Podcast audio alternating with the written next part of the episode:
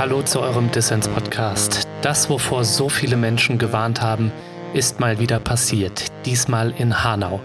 In Hanau wurden neun Menschen aus rassistischen Motiven ermordet. Eine Woche nach dem rechtsextremen Terroranschlag habe ich die Antira-Aktivistin Nefros Duman zu Gast im Dissens-Podcast. Nefrost ist Teil des bundesweiten Bündnisses Welcome United.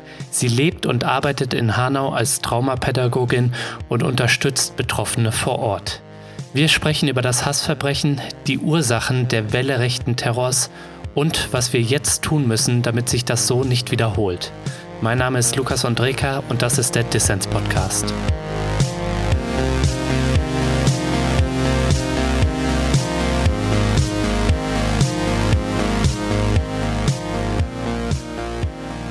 Nevros, wie geht's dir gerade? Wir haben ja heute das Interview schon verschoben und ähm, auch jetzt habe ich den Eindruck, bist du ein bisschen gehetzt? Ich bin ein bisschen erschöpft, ehrlich gesagt. Ich habe irgendwie auch heute total viel zu tun gehabt, bin von A nach B gerannt und äh, habe viele Leute irgendwie gesehen und Gespräche geführt und hm. das war die ganze Zeit irgendwie nonstop was zu tun, nonstop. Du lebst ja in Hanau und bist dort politisch aktiv und arbeitest auch als Traumapädagogin. Begleitest du eigentlich gerade Betroffene? Ich meine, ich habe seit dem ersten Tag mit ähm, Angehörigen zu tun. Mhm zwar nicht mit allen, nicht mit allen Familien, aber mit einigen Angehörigen habe ich zu tun, mit Jugendlichen, die mit den Ermordeten zu tun hatten oder befreundet waren. Das heißt, seit Donnerstag ist die Situation so, dass ich bei den Trauerfeiern bin mhm. und versuchen halt auch seit Donnerstag total viel zu organisieren, Überblick zu verschaffen, mhm. Informationen zusammenzukriegen. Es hat super lange gedauert, bis wir die Namen der Leute zusammen hatten, also Menschen, die von diesem rassistischen Täter ermordet wurden, bis wir das alles zusammengekriegt haben. Hm. Wichtige Personen zusammenbringen. Mit wichtige Personen meine ich Leute aus dem psychosozialen äh, Beratungsstellen, Opferberatungsstellen und all das zusammentragen, damit wir hm. hier eine gute Struktur und Basis schaffen für die Unterstützung der Angehörigen und äh, Betroffenen. Ja, wie wichtig ist es denn, frage ich dich jetzt als professionelle Traumapädagogin, dass jetzt die Angehörigen der Opfer nicht alleingelassen sich fühlen und dass sie Unterstützung haben von jemandem wie dir. Das ist total wichtig, dass die Angehörigen äh, Vertrauenspersonen haben, die, die sich um sie kümmern, mhm. weil es ist einfach immer noch Trauerphase. Es wurden noch nicht alle beerdigt. Mhm. Man muss die ganze Zeit präsent sein. Es, man muss die ganze Zeit präsent sein. Es muss irgendwie ein Vertrauensverhältnis irgendwie auch aufgebaut werden. Und es ist das, was die Familien gerade brauchen, dass Leute da sind, dass Leute irgendwie Fragen beantworten können, wenn sie Fragen haben. Aber es ist natürlich immer noch die Phase von Trauer und Wut. Total viel Wut, weil auch immer noch vieles unklar ist. Ne? Ja. Ja, ich glaube, den Schmerz und die Trauer und die Wut, ähm, die diese Menschen empfinden, die kann man sich von außen nicht wirklich vorstellen. Du bist nah dran. Kassel, Halle und jetzt Hanau. Drei rechtsradikale Anschläge innerhalb eines fucking Jahres. Eine Welle rechten Terrors muss man das ja nennen, die da unser Land erschüttert. Herr Frost, was geht dir angesichts dessen gerade durch den Kopf? Ja, es war für uns ähm, so, dass wir, dass wir schon irgendwie das Gefühl hatten, es passiert nicht genug, um den rechten Terror zu stoppen. Mhm. Es passiert nicht genug, um gesamtgesellschaftlichen Kontext dagegen wirklich vorzugehen und Konsequenzen aus den Anschlägen, aus dem, was passiert ist in Halle oder in Kassel und auch davor, die Jahrzehnte davor. Ja. Da wurde nicht genug gemacht, da wurde nicht genug Aufklärung gemacht, da wurde nicht konsequent gegen diese Strukturen und ge gegen den Rassismus äh, vorgegangen. Und es war die Frage irgendwie, was ist der nächste Ort eigentlich? Ne? Es war irgendwie das Gefühl, die Bedrohung ist ernst, die Bedrohung ist real, Mhm. Es ist klar, es gibt die, all diese Strukturen in den Behörden, in den Parlamenten, im Bundeswehr, in der Polizei. Es taucht ständig irgendwas auf.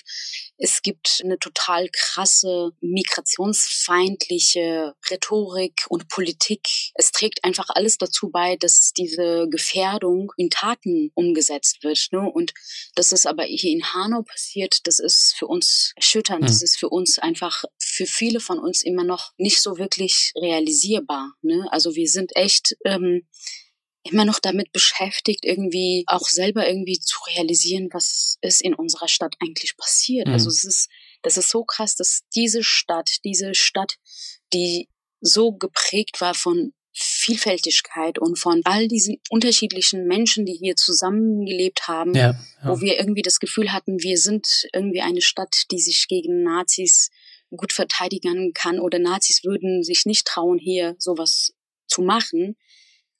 Aber es ist passiert. Es ist passiert.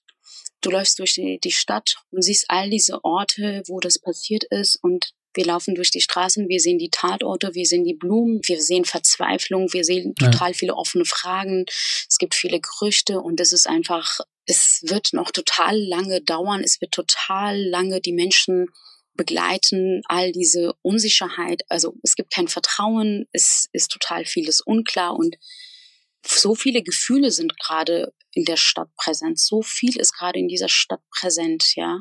Hast du eigentlich auch äh, angesichts der Welle der Solidarität, die bundesweit ja losgebrochen ist, tausende Menschen waren auf der Straße, ich selbst hier in Konstanz bei der Soli-Kundgebung, ähm, in Berlin und in anderen Orten gab es natürlich noch viel größere Kundgebungen und natürlich auch in Hanau ähm, Kundgebungen, die du maßgeblich mitorganisiert hast.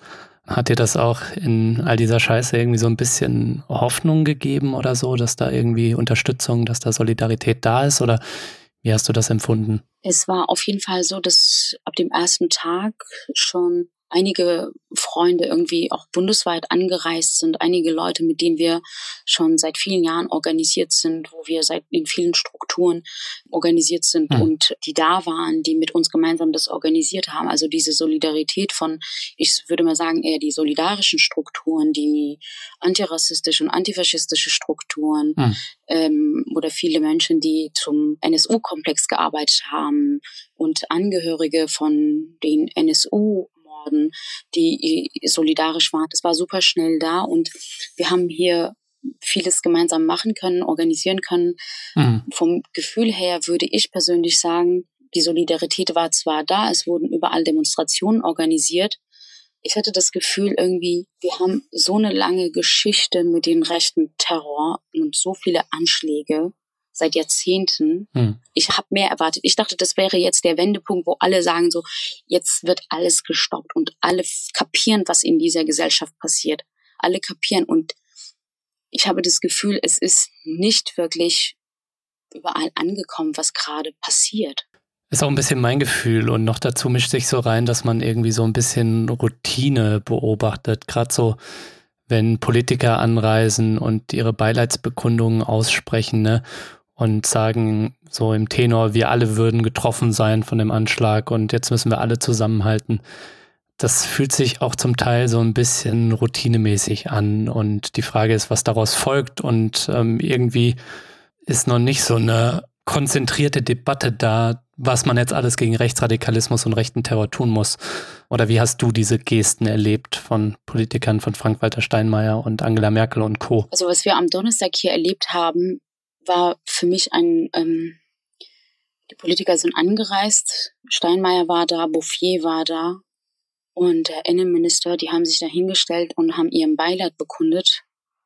Und auf dieser Bühne wurden nicht mal die Namen genannt. Es gab keine Schweigeminute. Die Angehörigen haben nicht gesprochen. Hm. Ein Angehöriger wollte auf die Bühne gehen. Es wurde nicht zugelassen. Das ist nicht die Art und Weise, wie man damit umgehen müsste. Die waren da und dann waren sie wieder weg. Und das hätte aber anders laufen müssen. Hm. Also wir hätten hier anders präsent sein müssen. Die hätten überall präsent sein müssen. Die hätten bei den Angehörigen auch ähm, mehr präsent sein müssen oder sich zumindest die Angehörigen anhören müssen. Ja. Und das ist meines Erachtens nicht wirklich passiert. Was, was die meisten fordern, ist, dass so schnell wie möglich eine Aufklärung gemacht wird, dass die Angehörigen und die Betroffenen gehört werden und äh, die Reden der Politiker, die überall ihren Beileid bekunden. Hm. Aber das, ähm, ja. Ich meine, was auf jeden Fall, glaube ich, klar ist, ist, dass Betroffenheit nicht folgenlos bleiben darf, ne? Und das ist alles andere als klar, ob sich jetzt wirklich was tut, um mehr gegen Rechtsextremismus und mehr gegen die Radikalisierung von, sagen wir, Alleingängern, aber auch von Neonazi-Strukturen zu machen. Was muss denn deiner Meinung nach jetzt passieren, damit dieses Land nicht wieder zur Tagesordnung übergeht, sondern damit sich wirklich was tut gegen Rechtsextremismus und gegen rechten Terror. Ich glaube, die Politik und die Gesellschaft vor allem. Die Gesellschaft muss verstehen, dass es in diesem Land ein riesiges Rassismusproblem gibt mhm. und total viele rechte Strukturen gibt. Dass es aber nicht nur um die organisierte Nazi-Strukturen geht, sondern gesamtgesellschaftlich haben wir ein riesiges Problem. Wir haben in der gesamten Gesellschaft ein Rassismusproblem. Das fängt bei Alltagsrassismus an. Mhm. Das mhm. geht bis hin in die Schulen, in die Behörden, in die Parteien.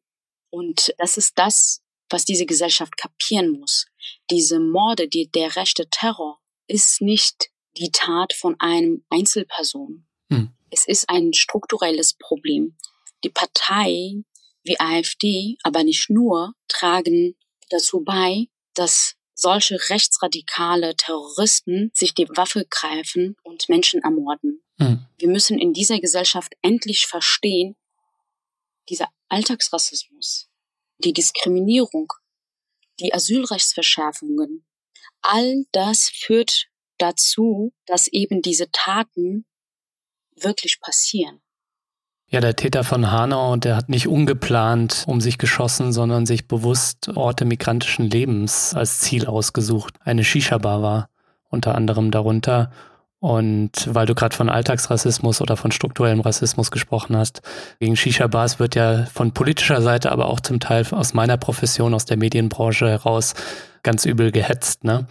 Und vorhin musste ich auch den Kopf schütteln über Friedrich Merz, der sich ja bewirbt auf den Chefposten in der CDU. Und für den scheint die Antwort auf Hanau zu sein, die Bekämpfung von Clankriminalität, von sogenannter und, und Grenzkontrollen. Ne? Also der scheint irgendwie nicht weiße Menschen für Rechtsradikalismus verantwortlich zu machen. So zumindest hat er das in der Bundespressekonferenz geäußert. So, das ist schon irgendwie echt ziemlich krass, so ja. wie man das so kurz nach Hanau dann irgendwie so sagen kann, wie er das sagt. Also irgendwie ja. erschreckend.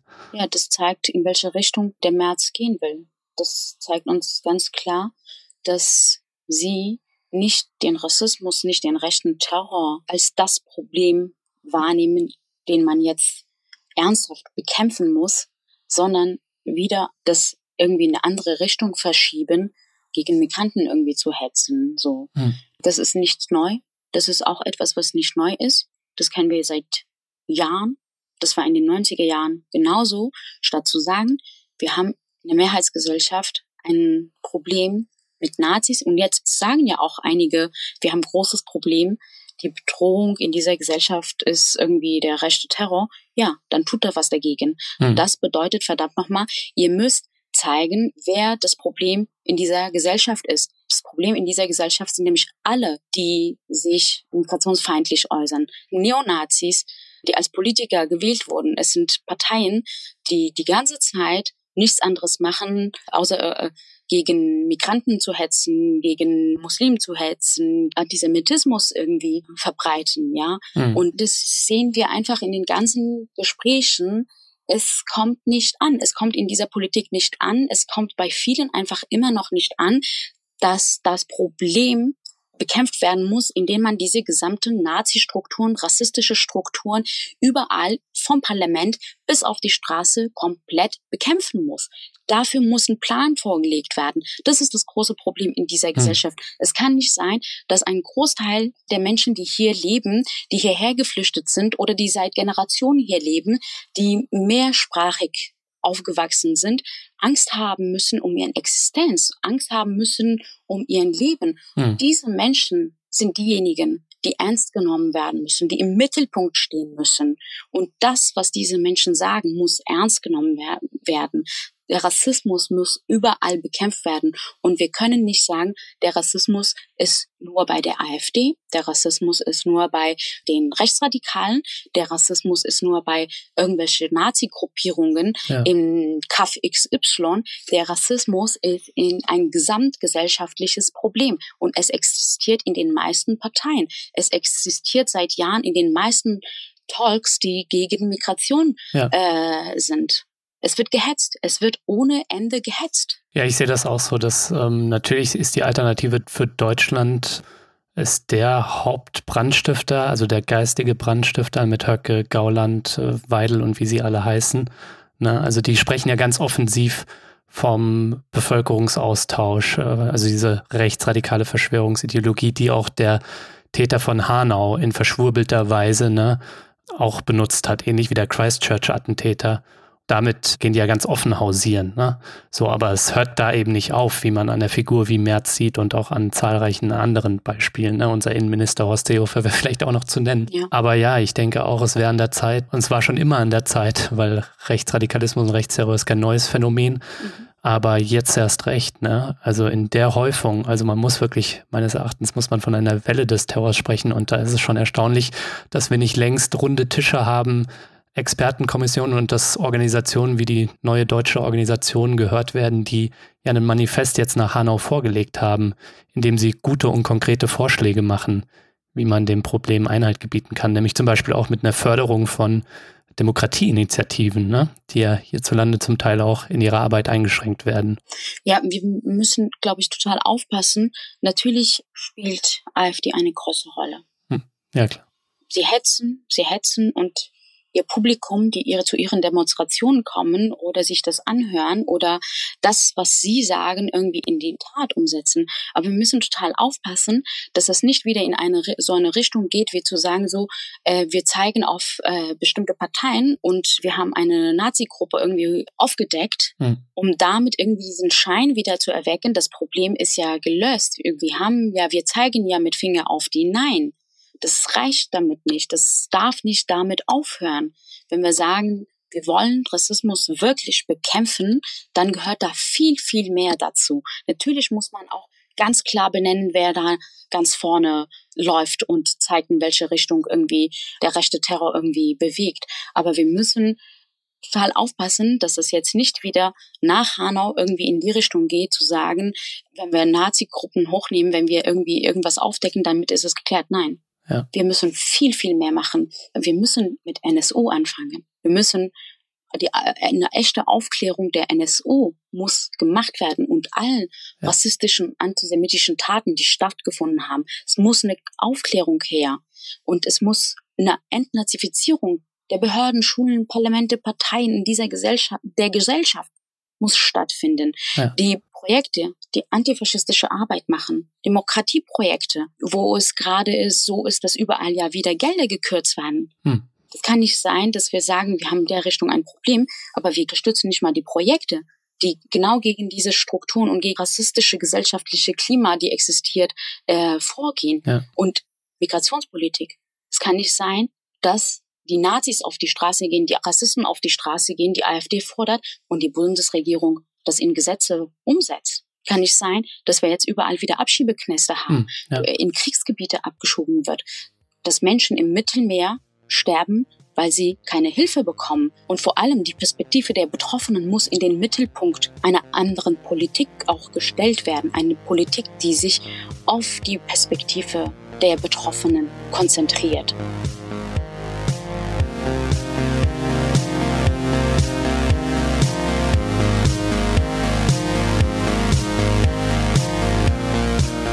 Ich möchte an dieser Stelle kurz innehalten und den Menschen gedenken, die da in Hanau von einem psychopathischen rechten Terroristen ermordet wurden. Ich glaube, es ist wichtig, dass wir uns an ihre Namen erinnern und dass wir ihre Namen auch aussprechen. Deshalb gedenken wir Ferhat, Mercedes, Sedat, Gökhan, Hamza, Kaloyan, Willi, Said Nessa und Fatih. Wenn ihr die Familien der Opfer unterstützen wollt, dann schaut doch mal in die Show Notes von diesem Podcast. Da habe ich einen Spendenaufruf für die Hinterbliebenen verlinkt. Ich fände es ganz cool, wenn wir da ein bisschen was zusammenbekommen als Dissens Community.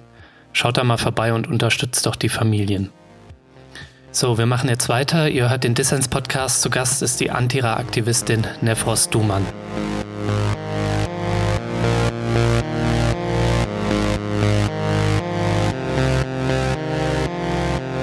Nefos, du engagierst dich in verschiedenen Initiativen für die Rechte von Geflüchteten und Migrantinnen, unter anderem in dem bundesweiten Bündnis Welcome United.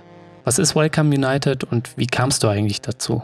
Welcome United ist ein bundesweites Netzwerk von selbstorganisierten antirassistischen, solidarischen Gruppen.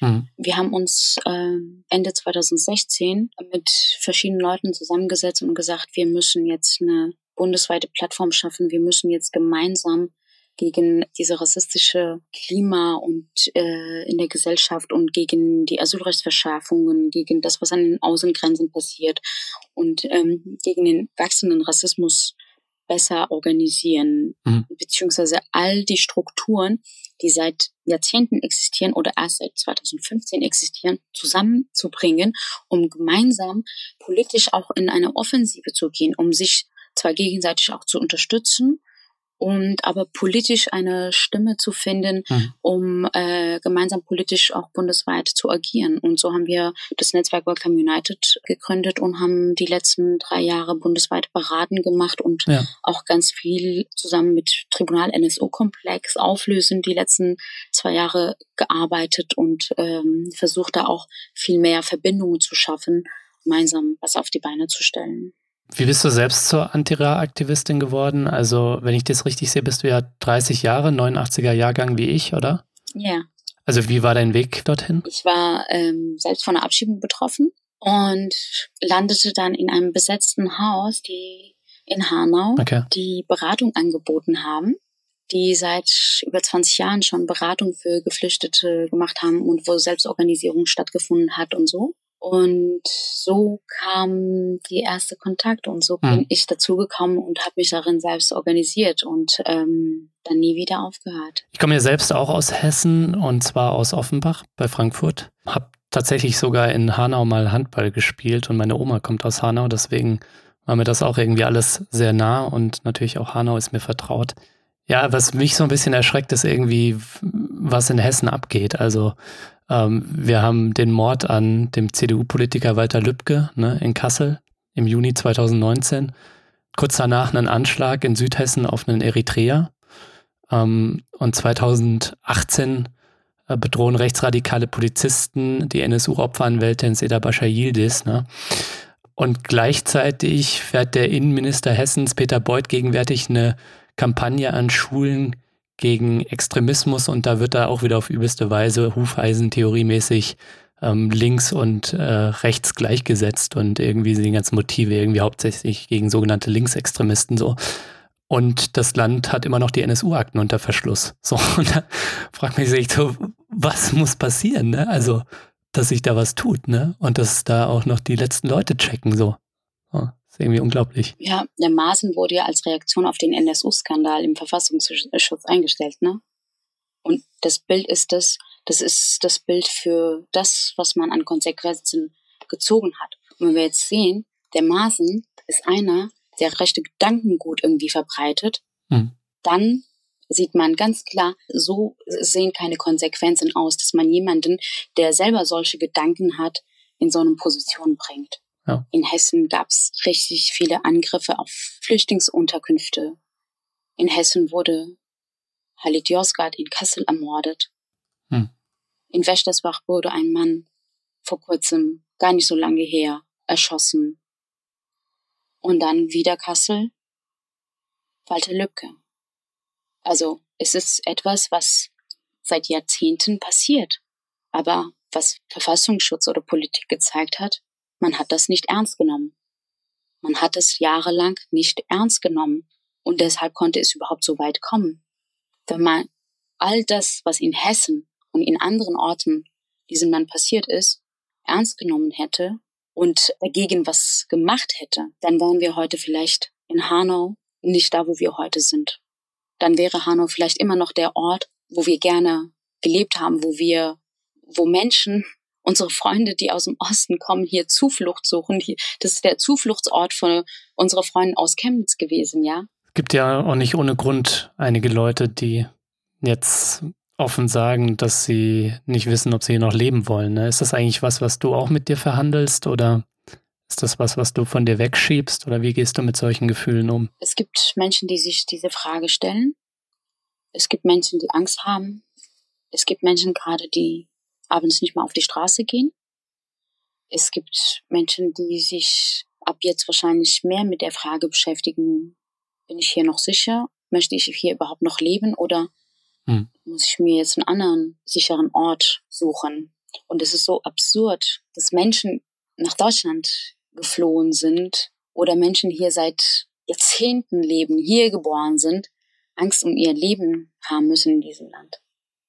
Das müssen alle Leute verstehen.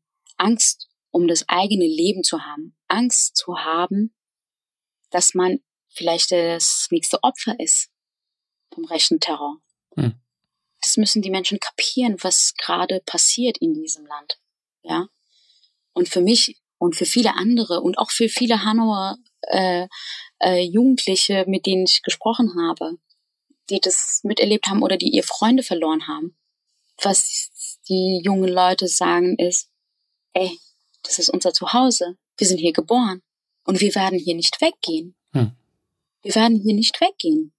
Das kann uns keiner nehmen. Wir werden hier bleiben. Ja. Nicht weise Menschen haben sich das wahrscheinlich schon häufiger mal solche Fragen gestellt oder solche Ängste gehabt. Was erwartest du denn eigentlich von der Mehrheitsgesellschaft? Ich erwarte von der Mehrheitsgesellschaft, dass sie endlich mal die, die Sorgen der Menschen, die vom Rassismus betroffen sind, ernst nehmen. Hm.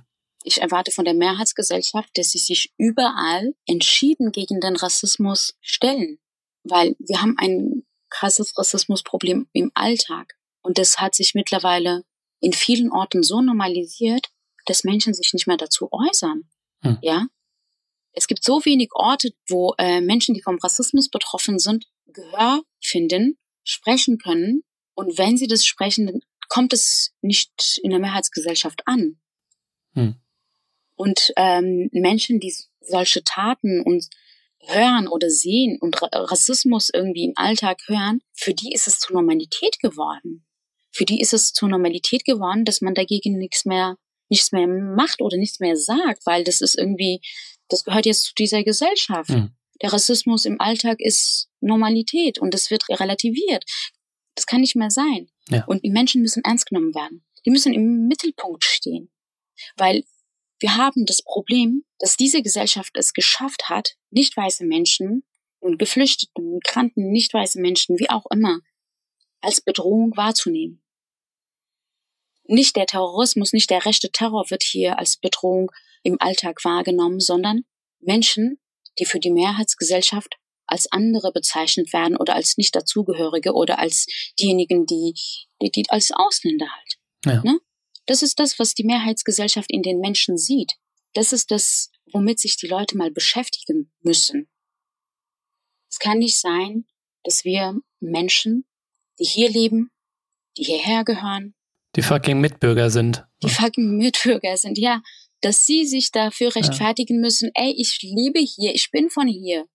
Es kann nicht sein, dass dass Menschen, die betroffen sind, in so einer Situation sind, sich immer wieder zu recht, recht äh, äh, fertigen, sich immer wieder äh, behaupten zu müssen, sich immer wieder zeigen zu müssen, 200 Prozent immer wieder geben müssen, damit sie Anerkennung bekommen. Die Leute müssen das verstehen, was das bedeutet in dieser Gesellschaft als eine Person, die nicht dazugehört, sondern dazugekommen ist, was das bedeutet im Alltag.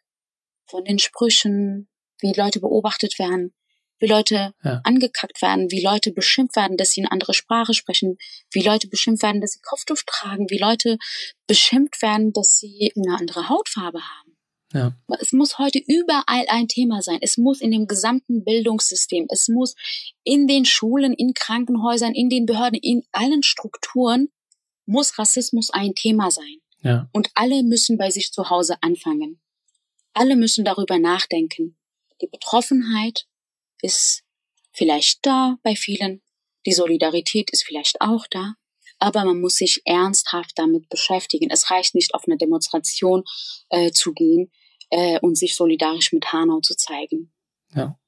Weil wenn wir das nicht ernsthaft bekämpfen, dann müssen wir uns vielleicht, vielleicht in ein paar Monaten wieder in einem Ort hinstellen und wieder Solidarität bekommen. Ja, nee, das erwarte ich auch. Das erwarte ich von mir, das erwarte ich von Freunden, das erwarte ich auch von den Hörerinnen und Hörern dieses Podcasts, dass äh, sie den Mund aufmachen, dass sie erstens zuhören den Leuten, die betroffen sind und dass sie auch den Mund aufmachen, da wo sie wirksam sind, ne? sei es in der Familie, sei es am Arbeitsplatz, sei es im Sportverein oder wo auch immer, ne? In der Gewerkschaft oder sonst wo, dass sie äh, nicht, weil sie faul sind, müde oder weil sie sich schon dran gewöhnt haben, im übelsten Fall, dass sie die Fresse halten, sondern dass sie den Mund aufmachen, ne?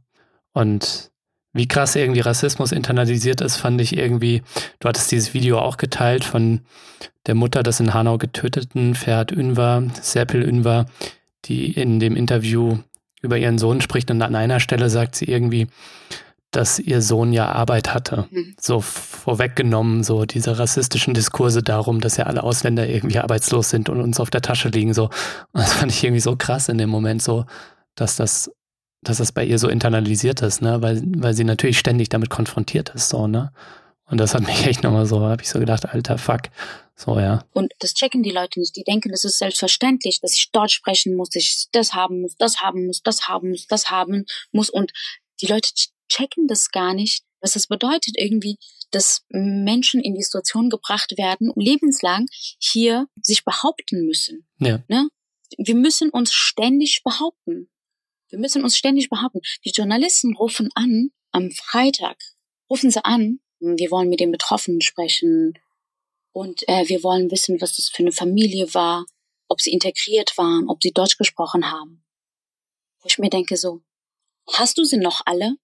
Hast du sie noch alle? Mhm. Neun Menschen wurden Opfer zum rechten Terror und du kommst und fragst, ob sie Deutsch gesprochen haben. Ja. Weil, warum? Weil die Zuschauer erwarten, dass man sieht, dass man guckt, was waren das für Leute? Haben sie dazugehört? Waren sie integriert? Wenn sie integriert waren, war das nicht gut, dass sie umgebracht wurden. Ich frage mich dann, wenn sie die Sprache nicht gesprochen haben, was dann? Wenn man sagt so, wir müssen gucken, wie sie hier gelebt haben und ob sie integriert und Deutsch gesprochen haben, dann denke ich mir so, okay, ihr habt immer noch nicht verstanden, worum es geht. Mhm. Die Leute müssen das überall zum Thema machen. Es darf nicht in Vergessenheit geraten. Wir können nicht einfach jetzt in einen normalen Alltag starten und so tun, man hat jetzt fünf Tage getrauert und es geht jetzt weiter. Ich glaube, das ganz, ganz wichtig ist, dass das überall äh, thematisiert wird, dass die Namen nicht vergessen werden, dass die Menschen, die vom Rassismus betroffen sind, Gehör finden und dass man versucht, überall äh, Strukturen zu schaffen, Netzwerke zu schaffen, Unterstützung zu schaffen, aufeinander zuzugehen, sich kennenlernen und gemeinsam was zu machen dagegen, ja.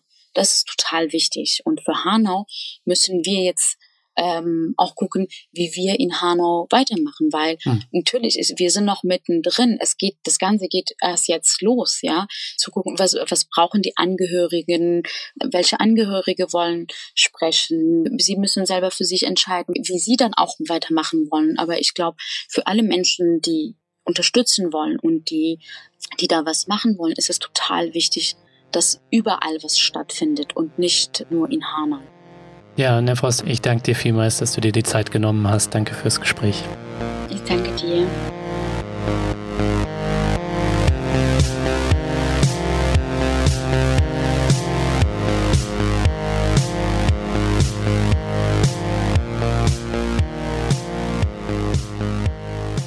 Das war der Dissens-Podcast für diese Woche. Schön, dass ihr dabei wart. Zu Gast war die Antira-Aktivistin Nefros Dumann.